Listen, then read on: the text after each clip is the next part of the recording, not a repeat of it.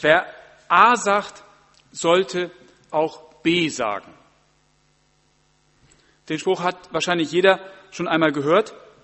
Es bedeutet eben, ein Schritt reicht oft nicht aus. Wer einen Schritt macht, sollte auch im Blick haben, dass eventuell ein weiterer Schritt erforderlich ist. Und zwar nicht aus einem Zwang heraus, sondern weil es einfach Sinn macht, nicht auf halber Strecke stehen zu bleiben. Wer eine Sache begonnen hat, sollte sie zu Ende bringen. Wer A sagt, sollte auch B sagen. Wer sich einmal entschieden hat, ein Haus zu bauen, der sollte nicht aufhören, wenn das Fundament fertig ist. Der sollte weitermachen und das Haus zu Ende bauen. Wer einmal zum Zahnarzt gegangen ist, der sollte nicht im Wartezimmer sitzen bleiben, sondern irgendwann den weiteren Schritt machen und auch zum Behandlungsstuhl gehen. Macht Sinn. Wer sich einmal verlobt hat, der sollte einen Schritt weitergehen und irgendwann auch heiraten. Ja, und wer eine Brille hat, der sollte ab und zu auch diese Brille reinigen, weil man fängt an, nicht mehr gut durch die Brille zu gucken. Man braucht manchmal eine neue Perspektive, so wie es auf dem Bild zu sehen ist. Wer A sagt, sollte auch B sagen. Das gilt auch für unser Unterwegssein mit Gott. Glaube als bloßes Ich halte da was für wahr, das reicht aus meinem Verständnis nicht aus. Nach der Entscheidung geht es weiter. Wir sollten das, was wir glauben, auch leben. Sozusagen ist der Glaube das Fundament. Aber dann in der Nachfolge wird eben ein Haus draus gebaut, das eben unser Leben ausmacht. Und wohlgemerkt, ich rede jetzt immer von Nachfolge. Das ist keine Firmennachfolge oder sonst etwas. Es geht in der Nachfolge ganz konkret um ein Leben, das sich bewusst an Jesus Christus orientiert und quasi ihm nachfolgt. Daher der Begriff. Man kann das auch fromm ausdrücken. Im Glauben werden die Augen für Gottes Wirklichkeit geöffnet. Wenn wir glauben, dann haben wir Augen auf für Gottes Wirklichkeit. Und in der Nachfolge, da sehen wir das, was er uns tatsächlich auch schenken will, was er für uns bereithält. In der Nachfolge wird der Glaube lebendig. In der Nachfolge sozusagen rutscht der Glaube vom Kopf ins Herz runter, in Arme und Beine. Er wird lebendig. Okay, das war jetzt einfach eine Definition. Was ist Nachfolge? Was kann in diesen dicken Büchern über Nachfolge drinstehen? Darum geht es. Lebendiger Glaube. Die Frage ist, was für einen Blick haben wir auf Nachfolge? Was für eine Perspektive haben wir? Unsere Predigtreihe heißt ja Glaube mit Perspektive und Carola hat von Brillenwechsel letzte Woche gepredigt, also Perspektivwechsel, dass wir eine neue Sicht auf diese Themen, die wir behandeln wollen in den nächsten Wochen haben. Ich möchte mit dieser Predigt so etwas wie, wie Lust auf Nachfolge wecken und versuche einige Perspektivwechsel, was eben Nachfolge nicht ist, sondern was sie ist, euch rüberzubringen, damit der verschwommene Blick, der da ist, etwas klarer wird. Und so habe ich drei Punkte. Aus meiner Sicht ist Nachfolge nicht langweilig, nicht schwer und nicht ohne Auswirkung. Nachfolge ist abenteuerlich, ist beglückend und Nachfolge verwandelt uns. Nachfolge ist nicht langweilig, sondern abenteuerlich. Was heißt das jetzt konkret? Nachfolge ist abenteuerlich. Die meisten von euch wissen das. Ich bin in einem christlichen Elternhaus groß geworden. Ich habe sozusagen den Glauben mit der Muttermilch aufgesaugt. Das ist auch gut so und dafür bin ich auch dankbar.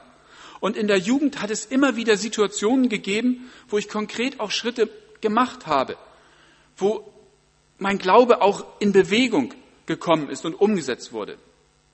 Ich war eben lange Jahre Christ und der Glaube war meine Grundlage.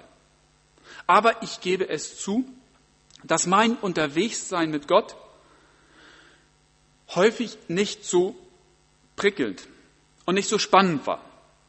Und wenn man mich damals gefragt hätte, na, würdest du deinen Glauben, deine Nachfolge als Abenteuer bezeichnen, hätte ich also mit Sicherheit nicht ganz spontan Ja gesagt.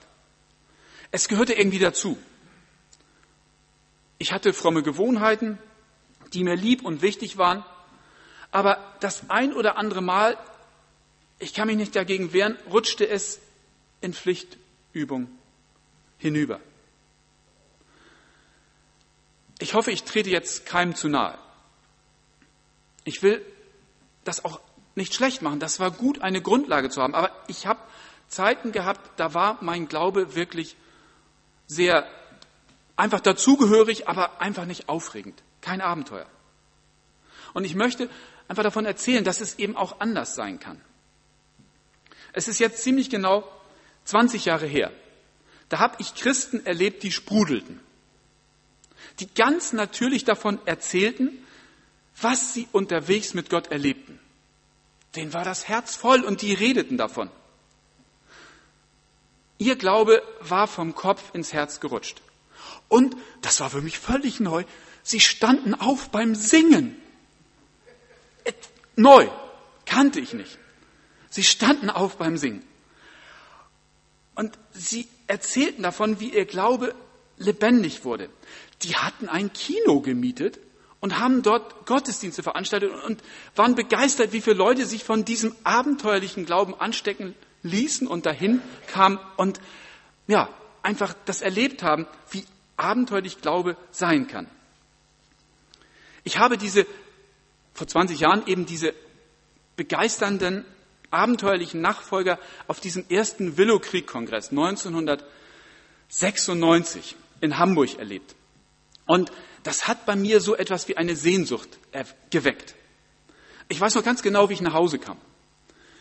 Gisi, meine Frau, ähm, war gerade dabei, das war die Phase 1996, wo die Kinder schwimmen lernten. Ähm, die waren gerade dabei, in der Badewonne äh, schwimmen zu lernen. Und ähm, so hieß das Hallenbad damals hier, ich weiß nicht, das hat glaube ich einen neuen Namen, also es hieß echt Badewonne. Und ich erzählte ihr von meiner Wonne, die ich auf der Konferenz dort erlebt habe. Und ich könnte mir fast vorstellen, dass Gysi damals gedacht hat, geh doch mal in die Badewonne, kühl ein bisschen ab. Wird schon wieder. Nein, das war jetzt ein Scherz. Also Gysi hat sich mitgefreut, dass da was Lebendiges war. Und da war eine Sehnsucht nach einem lebendigen Glauben entstanden. Mir ging es damals vielleicht so wie dem jungen Samuel der hatte irgendwie einen Anstoß gekriegt nachts. Da war irgendwie so eine Sehnsucht geweckt, so eine, so eine Stimme hatte er gehört. Ich hatte jetzt in Hamburg keine Stimme gehört, aber da war irgendwas geweckt. Und er wusste da nicht so richtig mit umzugehen. Und dann hat er seinen Lehrmeister gefragt und der hat ihm gesagt, weißt du, in so einer Situation, wenn du so angestoßen bist, dann, dann musst du eine Haltung entwickeln, die einfach heißt, Rede Herr, dein Knecht hört. Und diese Haltung, Rede Herr, dein Knecht hört, hört sich jetzt ein bisschen, ein bisschen altmodisch an, Rede Herr, dein Knecht hört, aber diese, diese Erwartungshaltung, Rede Herr, ich will dir zuhören, das ist etwas Besonderes. In einem Andachtsbuch habe ich gelesen, dass, dass da stand, nimm die Gewohnheit an zu sagen, Rede Herr, und das Leben wird zu einem Abenteuer werden. Wenn wir so im Glauben leben, dass wir wirklich davon ausgehen, dass Gott uns was zu sagen hat, dann wird unser Glaube zu einem Abenteuer werden. Und ich möchte denen, die jetzt zu diesem Kongress 20 Jahre nach dem ersten nach Hannover fahren, einfach ans Herz legen, dass sie mit einer inneren Einstellung hinfahren, wie so ein kleiner Samuel. Mit der Einstellung, rede Herr, ich höre dir zu. Und dann wird dieser Kongress zu einem Abenteuer werden. Da bin ich mir ziemlich sicher. Vielleicht geht das jetzt dem einen oder anderen zu schnell. Der sagt da Rede, Herr, und dann ist alles gut. Ähm, ich versuche, das noch etwas konkreter zu machen. Was bedeutet das jetzt? Das heißt ja nicht, dass man so ein geistlicher Höhenflieger ist und da ständig den Eindruck hat, das will Gott ganz genau von mir. Ähm, aber ich bin wirklich davon überzeugt, dass das, wenn man das ernst nimmt, nimm die Gewohnheit an, rede her, dass es dann ein Abenteuer wird. Da, Gott ist sehr kreativ. Er hat unterschiedliche Wege, auch mit uns zu reden. Diese Wege sind bei jedem anders. Und ich kann hier nur davon reden, wie Gott zu mir redet. Also wie gesagt, vor 20 Jahren ist mir deutlich geworden, dass ich das ernst nehmen will, dass Gott mir wirklich was zu sagen hat, dass ich einen Bezug herstellen will zwischen dem, was, was, was ich wahrnehme, was mir gesagt wird von Gott und dem, was konkret in meinem Leben passiert. Ich bin kurz nach diesem Kongress 1996 ähm, haben wir Urlaub gemacht mit einem befreundeten Ehepaar, das auch unter uns weilt, sind wir mit Manfred und Ise waren wir in Holland. Und ich hatte mir die Angewohnheit damals schon angelegt, es macht Sinn, ein Buch in den Urlaub mitzunehmen.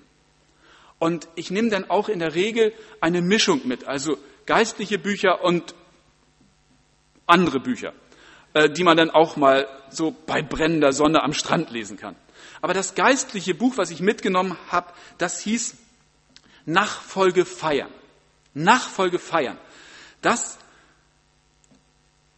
zündete mein neu erwachtes Herz, mein abenteuerliches Herz an. Nachfolge feiern. Das ist doch, der Titel allein ist doch Programm. Ähm, und das habe ich mitgenommen. Und dieses Buch ist für Urlaubszeiten geschrieben. Und zwar deswegen, weil der Autor die klassische deutsche Angewohnheit kennt, zwei Wochen in Urlaub zu fahren.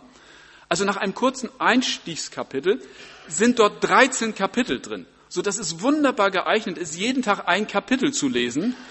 Und wenn man An- und Abreisetag abzählt, hat man genau 13 Tage. Also habe ich mir damals die Angewohnheit, oder habe ich mir einfach überlegt, ich lese jeden Tag ein Kapitel. Und somit meine Abenteuerlust, ich will an diesem Tag wirklich drauf gucken, was das bedeutet. Ob irgendwas, was ich morgens in diesem einen Kapitel aus Nachfolge feiern gelesen habe, irgendwie im Tag vorkommt. Hat das was mit dem Tag zu tun? Und dann habe ich eben am nächsten Morgen für mich aufgeschrieben, ob ich irgendwas entdeckt habe. Ob da ein Bezug zwischen dem, was ich morgens gelesen habe, und dem Tag war. Und das ist meine Art, einfach zu hören, was Gott mir sagen will. Und dieses Urlaubstagebuch, Nachfolge feiern, auf tausend Umwegen ist das der erste Artikel geworden, den ich je in einer christlichen Zeitschrift veröffentlicht habe. Nachfolge feiern mit Folgen stand da. Das hat wirklich für mich Folgen gehabt. Und das war für mich bewegend, das einfach zu erleben, nicht nur weil da ein Artikel draus wurde, sondern die einzelnen Dinge. Gott hat uns wirklich was zu sagen. Und er möchte uns motivieren, dass wir unsere Nachfolge abenteuerlich leben. Nehmt ihm da beim Wort. Muss nicht jeder so wie ich machen. Manche fahren nur eine Woche in Urlaub. Sucht euch ein anderes Buch. Ähm, aber, aber einfach, der, der, das möchte ich euch ans Herz legen. Es macht Sinn, einfach darauf zu hören, was Gott uns zu sagen hat und das mit dem Alltag in Bezug zu bringen. Sätze, die wir hören, gucken, wo sagt uns das was? Der zweite Perspektivwechsel. Also das erste war, Nachfolge ist nicht langweilig, sondern abenteuerlich. Und das nächste, was ich sagen wollte, Nachfolge ist nicht schwer, sondern beglückend. Isa hat uns ein Buch gezeigt von Dietrich Bonhoeffer, Nachfolge. Wenn man das Buch liest, könnte man den Eindruck bekommen, Nachfolge ist schwer. Es ist wirklich schwere Kost, das durchzulesen. Und ich, ich nehme manchmal Christen wahr, die so ein bisschen unter der Nachfolge leiden. Nicht, weil sie das Buch gelesen haben, aber die, die einfach den Eindruck vermitteln, oh, ist doch schwer als Christ. Irgendwie ist Freude so ein bisschen abhanden gekommen. Nein, ich finde wirklich, Nachfolge ist etwas Beglückendes. Ich habe mir vor kurzem ein Buch besorgt. Ich gebe zu, fällt mir auch gerade auf, dass ich viel über Bücher rede. Ähm, aber nicht, jetzt kommt ein anderes Buch. Also, ich habe mir vor kurzem eins besorgt. Ähm, das hat mich vom Titel her einfach ein bisschen angepikst. Ähm, das heißt, willst du normal sein oder glücklich? Und weil ich der Überzeugung bin, dass Nachfolge beglückend ist, dachte ich, ja, das ist interessant. Willst du normal sein oder glücklich. Das Buch gibt es nicht auf dem Büchertisch und auch nicht in der evangelischen Buchhandlung in der Holzenstraße. Das gibt es bei Rossmann. Das hat ein Psychologe geschrieben, der so als Lebensberater durch die Lande tingelt, sehr erfolgreich ist. Das Buch ist in der 34. Auflage zu haben. Willst du normal sein oder glücklich? Also neben den üblichen Sachen, die man bei Rossmann einkauft, kann man dort auch Rezepte für ein glückliches Leben kaufen. Ähm, hört sich jetzt ein bisschen sarkastisch an, da steht auch das eine oder andere Gute drin, aber ähm, das, die Kernempfehlung dieses Autors in dem Buch, ich hoffe nicht, dass das jemand gelesen hat und, äh, okay, ähm, vielleicht doch, ähm, die Kernempfehlung in diesem Buch lautet, wie man glücklich wird. Die Kernempfehlung lautet, liebe dich selbst und du wirst glücklich. Liebe dich selbst und du wirst glücklich. Ich habe heute Nachmittag mit meiner Frau noch ein paar Kapitel Probe gelesen. Äh, sie bestätigt das, das ist die Kernempfehlung dieses Autors. Liebe dich selbst und du wirst glücklich. Ähm, in der Bibel steht auch die Liebe im Mittelpunkt. Definitiv. Etwas breiter ausgefächert als diese verkürzte Kernempfehlung dieses Autors. In der Bibel steht als Kernaussage, du bist geliebt. Das ist die Kernaussage in der Bibel. Du bist geliebt. Diese, diese Aussage Gottes, seiner Schöpfung gegenüber, seinen Menschen gegenüber, das zieht sich durch die ganze Bibel. Du bist geliebt. Wir sind geliebt. Ich bin geliebt, ihr seid geliebt. Und wenn man sich jetzt mal diese beiden Kernaussagen gegenüberstellt, der eine sagt, Kernaussage, liebe dich selbst. Und die andere Kernaussage in der Bibel, du bist ein geliebter Mensch. Dann, dann muss das eigentlich fast spürbar sein, wie viel mehr Kraft hinter dieser biblischen Aussage, dieser Zusage jedem Einzelnen, du bist geliebt. Das ist ein Zuspruch und keine Aufgabe. Liebe dich selbst ist eine Aufgabe zunächst mal. Ich finde, das wirkt wesentlich stärker und beglückender, wenn man weiß, ich bin geliebt. Und zwar von Gott, von dem Schöpfer. In Lukas 10 in der Bibel wird ein Gespräch geschildert. Da kommt jemand zu Jesus und fragt ihn, was muss ich tun? Und Jesus lässt diesen Mann die Bibel zitieren. Und in der Bibel steht für Wegweisung für ein gelungenes Leben drin, liebe Gott und deinen Nächsten wie dich selbst. Wir sollen Gott lieben und den Nächsten wie uns selbst. Also da ist ein Dreiklang drin. Wenn man genau hinguckt, ist das stark miteinander verwoben. Also wir sollen Gott lieben, Komma, und dann den Nächsten wie uns selbst. Also da wird von drei Liebesbeziehungen gesprochen. Dieser Teil, den ich jetzt ein bisschen, ich gebe zu, ein bisschen ironisch besprochen hat aus dem Buch des Lebensberaters, Liebe dich selbst, der kommt davor. Der kommt davor als, als Maßstab. Liebe Gott ohne irgendeine Beschreibung und dein Nächsten wie dich selbst. Das gehört alles zusammen. Und wenn man sich jetzt mal in die Geschichte reinversetzt, diese Geschichte, die Jesus im Anschluss, als dieserjenige, der ihn fragt, wie klappt das mit dem gelungenen Leben? Und sie über dieses Gebot, dieses Doppelgebot mit der Erklärung zusätzlich sprechen. Der versteht es noch nicht und dann fragt er ihn, das musst du mir noch näher erklären. Und dann erklärt Jesus ein Gleichnis. Und zwar das Gleichnis vom barmherzigen Samariter kommt dann. Und er zeigt dem, wie so ein Satz gelebt wird. Und wenn man dann diese Geschichte vom barmherzigen Samariter sich anguckt und dann eben dieser Zusammenhang zu diesem Doppelgebot, dann wird deutlich, die beiden Leute, das geht um einen Verletzten, der in der Wüste liegt, und da kommen zwei Leute vorbei, die helfen ihm nicht. Und dann kommt ein Samariter, der hilft dem Mann, kümmert ihn, nimmt ihn mit, versorgt ihn und zieht dann weiter. Die beiden ersten agieren nach der verengten Darstellung, Kümmere dich um deine eigenen Dinge, liebe dich zunächst mal selbst. Und gehen weiter, machen ihren Job. Der ist dran. Der Samariter, der kümmert sich um den, der da verletzt ist. Der liebt den Nächsten, aber liebt sich selbst auch so weit, dass er sich nicht aufgibt in der Pflege, sondern irgendwann auch sagt, jetzt ist gut, ich muss weiter.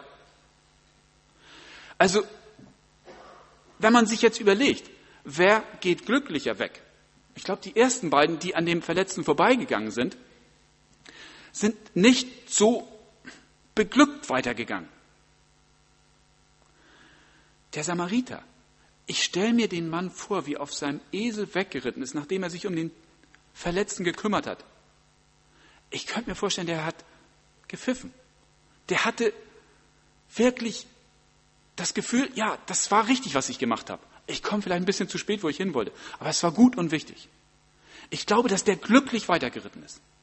Ich hoffe, dass ihr das nachvollziehen könnt. Ich glaube wirklich, dass da, wo wir uns an dieses Gebot halten, Gott lieben, den Nächsten lieben wie uns selbst, dass, wir, dass das beglückend ist, dass das nicht nur Schwere ist oder dass das schwer ist, sondern dass das wirklich beglückend ist. Und deswegen stehe ich zu dieser Aussage, dass Nachfolge eben nicht schwer ist, sondern beglückend ist, wenn wir uns an die Maßstäbe halten, die in der Bibel da sind, wie glückliches Leben auch passieren kann. Uns wahr machen, bewusst machen, dass wir geliebte Kinder Gottes sind und dass wir dann Gott lieben und den Nächsten wie uns selbst. Ich gebe zu, dass sicherlich in der Geschichte des christlichen Glaubens dieser Nebensatz, wie dich selbst, oft unter den Tisch gefallen ist. Und dass immer wieder gepredigt wird, was wir zu tun haben. Und dass dieser Aspekt, liebe dich selbst, deswegen steht auch wirklich was, teilweise was Vernünftiges in dem Buch drin. Dass das sehr wichtig ist, dass das dazugehört. Wir müssen auch für uns zu einer wirklich guten Einstellung zu uns selber kommen. Es geht darum, eine Balance zu finden. Nicht, dass der Eindruck macht, ich möchte diesen Aspekt, liebe dich selbst, jetzt völlig schlecht machen und unter den Tisch gehen. Das gehört dazu, elementar, zu einem geglückten und glücklichen Leben. Es geht um die Balance zwischen diesen Faktoren. Und dann ist Nachfolge definitiv beglückend. Ich komme zu dem dritten und letzten Punkt. Nachfolge ist nicht ohne Auswirkung. Nachfolge lässt mich nicht so, wie ich bin, sondern Nachfolge verwandelt uns. Sätze wie, ich bin, wie ich bin, ich kann nicht aus meiner Haut. Diese Sätze machen mich auf der einen Seite nachdenklich, aber auch traurig. Sind wir wirklich dazu verdonnert, ewig so zu bleiben, wie wir sind? Werden wir mit einer unveränderbaren Grundprogrammierung geboren und müssen so bleiben? Wenn es tatsächlich im Leben Veränderung geben kann, wie kann das gelingen? Geht es um Selbstdisziplin, irgendwelche Verhaltensmuster abzutrainieren? Wie kann tatsächlich Veränderung passieren? Paulus schreibt an die Gemeinde in Korinth, der Geist des Herrn wirkt an uns, so dass wir ihm immer ähnlicher werden und immer stärker seine Herrlichkeit widerspiegeln. Das ist eine Aussage, die Paulus für sich persönlich erlebt hat. Der Geist Gottes wirkt an uns. Er verändert uns. Und er wirkt in die Richtung, dass wir wirklich Christus ähnlicher werden und etwas von ihm widerspiegeln. Nachfolge ist aus meiner Sicht ein permanenter Veränderungsprozess. Rick Warren, ein amerikanischer Pastor, schreibt das genauso. In der Nachfolge werden wir Christus ähnlicher. Wir verändern uns. Und wenn jemand denkt, er kann Christus nachfolgen und will trotzdem eins zu eins so bleiben, wie er ist, der ist aus meiner Sicht auf dem Holzweg. Der braucht eine neue Perspektive. Nachfolge lässt uns nicht so, wie wir sind, sondern sie verwandelt uns immer mehr. In dieser Aussage von Paulus ist eine Dynamik drin. Wir werden immer mehr verwandelt. Da kann man nichts dran machen. Nachfolge verändert uns. Nachfolge geht nicht ohne Veränderung. Und wenn man ohne Veränderung bleiben will, folgt man nicht nach. So kernig, glaube ich, kann man das formulieren.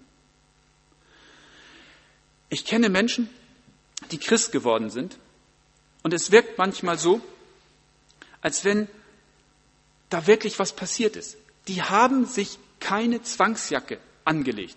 Die haben keinen geistlichen Schraubstock an sich festgemacht und drehen immer weiter dran, bis sie irgendwie eine heilige Form kriegen. Die haben einfach in der Bibel gelesen, die haben zugehört und es ist etwas passiert in ihnen. Sie haben sich verändert. Ich weiß, dass Menschen, wenn man sie nach Jahren trifft, Bekannte, die sie vielleicht von ganz lange her früher kennen, die sagen, hey, sag mal, irgendwie hast du dich verändert. Irgendwie hast du dich verändert. Wieso? Ich habe nichts gemacht. Doch, du bist anders geworden. Du bist irgendwie, ja, wie soll man es beschreiben? Du bist vielleicht sanftmütiger. Du bist irgendwie anders, entspannter vielleicht. Und vielleicht auch, vielleicht auch glücklicher. Echt, das habe ich gar nicht gemerkt. Sagt dann vielleicht derjenige, der wirklich im Glauben unterwegs ist. Ich habe es nicht gemerkt. Aber es ist zu spüren, wenn wir im Glauben unterwegs sind, dass wir uns verändern, dass wir uns, dass wir verwandelt werden. Nachfolge lässt uns nicht so, wie wir sind. Und dieses Verhalten oder diese Verwandlung, die bezieht sich nicht nur aus, auf das Äußere. Wir verwandeln uns nicht nur äußerlich. Aus einem Stinkstiefel wird nicht nur ein Bequemschuh, der angenehm ist, weich. Es geht im Kern darum, dass sich unsere inneren Lebenssätze verändern. Lebenssätze, die unser Verhalten bestimmen. Da verwandelt sich was. Wer sein Leben lang gehört hat, du kriegst das nicht hin, der wird sein Leben lang gegen diesen Satz kämpfen. Und zwar häufig mit allen Mitteln. Oder er gibt den Kampf auf. Egal wie, ob er ein Kämpfer bleibt gegen diesen Satz oder den Kampf irgendwann aufgibt. Ich glaube, es ist kein erstrebenswertes Sein. Und wenn wir wirklich in der Nachfolge sind, dann verändert sich nicht der Satz in plumper Art und Weise, dass dann steht, du kriegst jetzt alles hin. Du musst dir nur Mühe geben. Das wäre so die Methode, liebe dich selbst. Also glaub nur an das Positive und dann wird alles gut. Sondern Jesus möchte aus einem Satz, der einem ständig um die Ohren geblasen wird, du kriegst das nicht hin, den Satz machen in der Nachfolge, wir kriegen das gemeinsam hin. Wir sind gemeinsam unterwegs. Das ist für mich Verwandlung, das ist für mich Nachfolge. Das ist eine Veränderung von Lebenssätzen. Wer ewig gehört hat, du kriegst das nicht hin und dagegen kämpft oder resigniert ist, dann zu hören, in der Nachfolge, wir kriegen es gemeinsam hin, das verändert, nicht nur äußerlich. Ich komme zum Schluss. Nachfolge lässt uns nicht, wie wir sind. Nachfolge verwandelt uns. Wenn wir wirklich auf Gott hören lernen, dann wird Nachfolge etwas Beglückendes. Es wird ein Abenteuerweg. Und unsere Perspektive wird klarer. Nachfolge ist nicht langweilig. Nachfolge ist abenteuerlich. Nachfolge ist nicht schwer, sondern beglückend. Und Nachfolge lässt uns nicht so, wie wir sind, sondern sie verwandelt uns. Amen.